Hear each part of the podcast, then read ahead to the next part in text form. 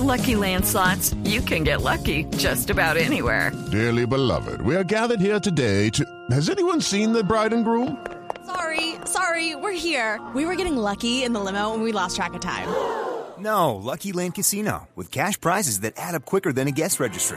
In that case, I pronounce you lucky. Play for free at LuckyLandSlots.com. Daily bonuses are waiting. No purchase necessary. Void where prohibited by law. 18 plus. Terms and conditions apply. See website for details. Nunca he practicado el ciclismo. Lo máximo que he hecho es usar la bicicleta estática. Pero conozco bien lo difícil y exigente que es este deporte.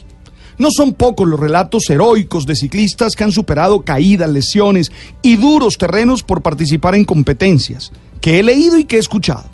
Por eso entiendo poco cómo algunos, desde el sillón de la casa, con una fría en mano o un café, critican y destruyen a nuestros ciclistas porque no realizan las expectativas que ellos se han hecho. Con la realización del Tour de Francia y las primeras etapas difíciles para Naido, pude leer en las redes las peores críticas para este extraordinario deportista. Por eso, el martes pasado, al escuchar las declaraciones a la prensa de Nairo Quintana, que se sentía como un león y que así iba a atacar al día siguiente, me emocioné porque creo en sus capacidades. Y ayer lo vimos hacer, sí, en la etapa 17 del Tour de Francia, la llamada etapa reina, esa que no tenía precedentes, pues empezó con el mismo formato de la Fórmula 1 de y el GP de motocicletas, y que siendo la más fuerte de los ascensos, es la más corta en todo el tour, apenas tiene 65 kilómetros. A pesar de que en dos ocasiones tuvo que detenerse a cambiar una de las llantas de su bicicleta, Nairo inició su ataque en el inicio del ascenso.